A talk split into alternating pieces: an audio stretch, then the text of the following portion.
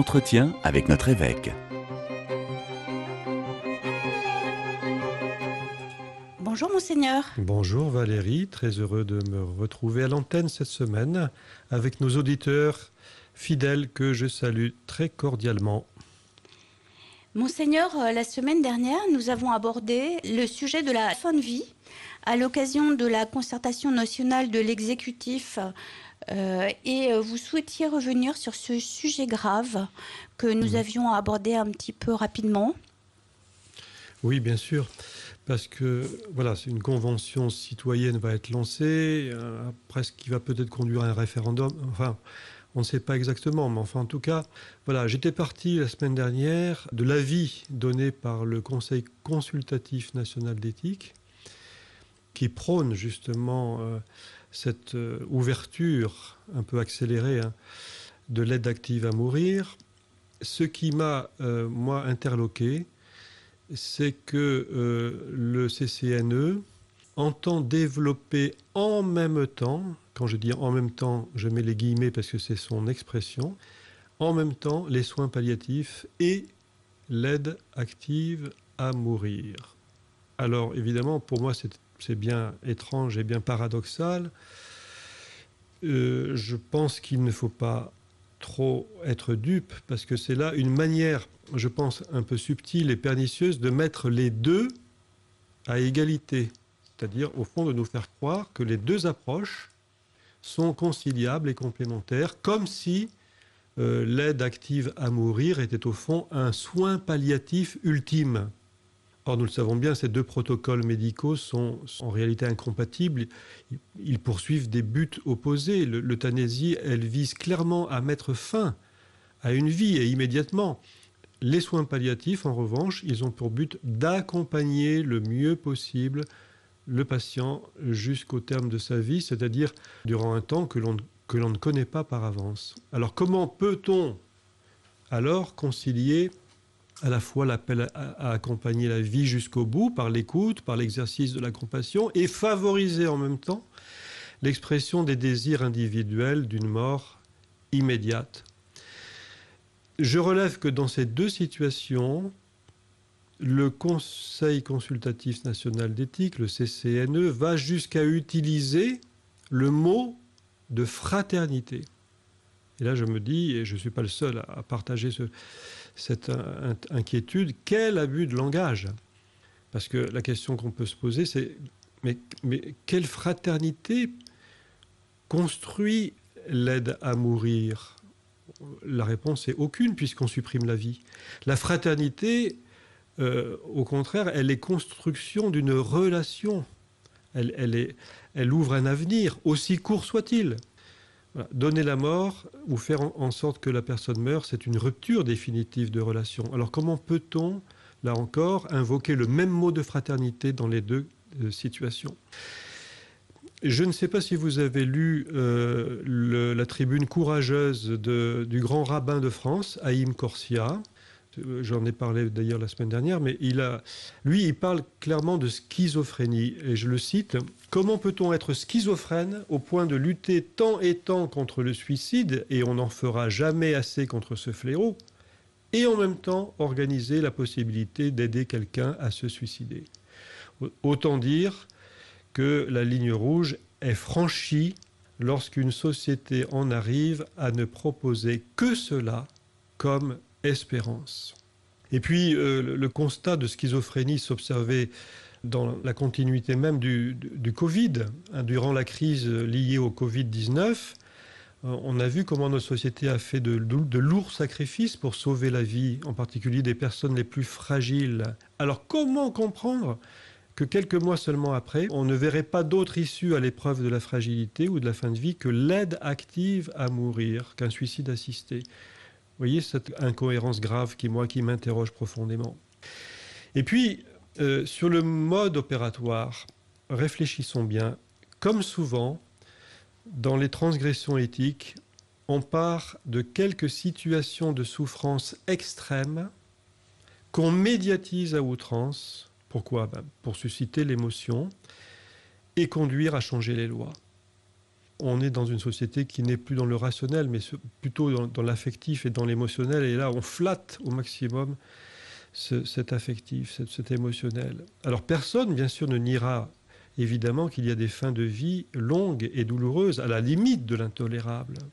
Et nous devons avoir une immense compassion pour les hommes et les femmes qui les endurent. Mais encore une fois, voilà, euh, la souffrance, nous avons des moyens aujourd'hui, même dans les maladies très graves, je pense à la maladie de Charcot par exemple, les professionnels de santé nous disent qu'il y a des réponses possibles pour soulager la douleur. Et puis, euh, dans le mode opératoire, euh, pour nous pousser, pour, augmenter la pression mais, dans ce sens, dans le sens de l'aide active à mourir, ben, on utilise les sondages d'opinion. C'est courant. Alors on pose la question aux Français, que préférez-vous? Souffrir ou être aidé à mourir sans douleur? L'écrasante majorité, bien entendu, opte pour la deuxième voie. Car personne, évidemment, ne souhaite souffrir. Mais est-ce qu'on peut honnêtement euh, enfermer l'alternative de cette manière? Souffrance ou euthanasie? Ça, c'est un choix truqué. Il est faux d'affirmer que, laisser la mort venir naturellement suppose d'endurer de nombreuses souffrances. Une grande quantité de personnes meurent paisiblement et bien entourées.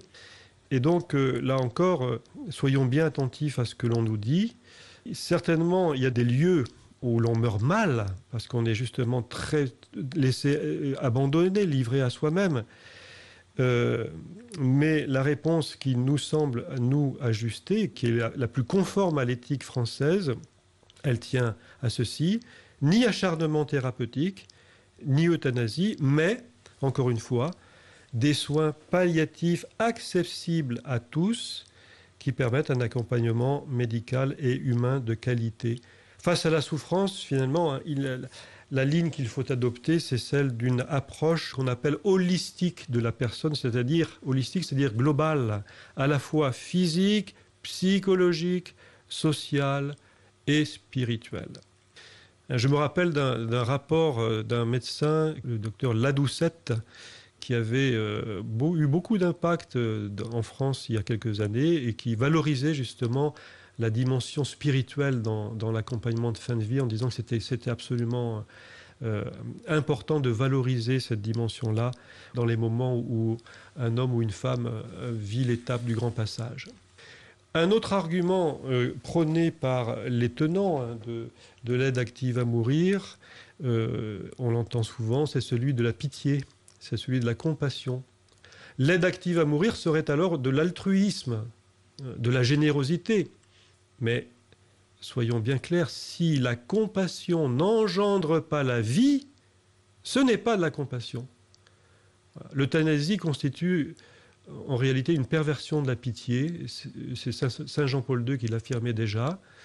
Quand la véritable miséricorde consiste à accepter la faiblesse et la souffrance. Vous savez ce que disait Paul Claudel, hein, c'est une, très belle euh, parole. Il disait Dieu n'est pas venu supprimer la souffrance, il n'est même pas venu l'expliquer, mais il est venu la remplir de sa présence. Voilà, une présence aimante, une présence incarnée aujourd'hui par tant et tant de soignants, chrétiens ou pas, mais pour un grand nombre d'entre eux, ce sont des chrétiens. Alors en réalité, si les, si les agonies de certains patients sont pénibles, elles le sont le plus souvent principalement pour l'entourage, pour la famille elle-même, et non pour le patient qui ne demande en général pas à mourir euh, et dont la souffrance peut être soulagée grâce aux soins palliatifs précisément. Et là encore, euh, Haïm Corsia, grand rabbin de France, disait On ne peut pas, chaque fois qu'il y a des cas insoutenables, considérer que c'est le manque de loi qui nous met dans cette situation. Non, ce n'est pas le manque de loi, c'est le défaut d'application de ces lois que nous avons collectivement décidées. Enfin, l'avis du Conseil consultatif national d'éthique invoque euh, le principe de liberté et d'autonomie. Ah, voilà, des mots sacro-saints hein. euh, dans notre société, qui est une société clairement euh, individualiste. je crois que le CCNE pense cette autonomie dans, dans, le contexte de cette société individualiste euh, alors que par nature, encore une fois, nous sommes des êtres relationnels, nous sommes des êtres de relation. L'individualisme n'est jamais le fin mot de l'histoire. Et pareil pour, pour l'autonomie. L'autonomie n'est pensable qu'à l'intérieur d'une relation qui donne sens. Sinon, elle risque d'enfermer l'individu dans un non-sens angoissant.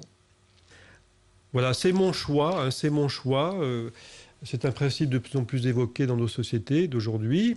Mais voilà, je pose la question, mais euh, a-t-on eu le choix de tout? A-t-on eu le choix de naître?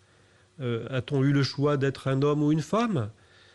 Peut-on euh, invoquer raisonnablement un droit de mourir selon mon choix, selon son choix?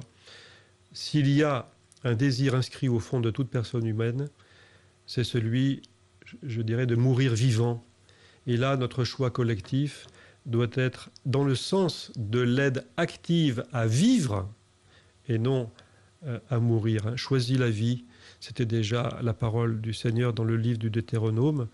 Eh bien, prions hein, pour que nos, nos, législateurs puissent nous aider à construire notre humanité aujourd'hui dans le sens de ce choix de la vie et non pas de la mort. Merci, Monseigneur.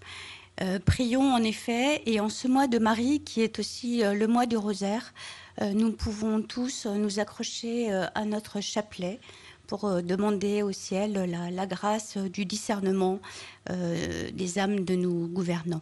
Au revoir, Monseigneur. Au revoir, à bientôt.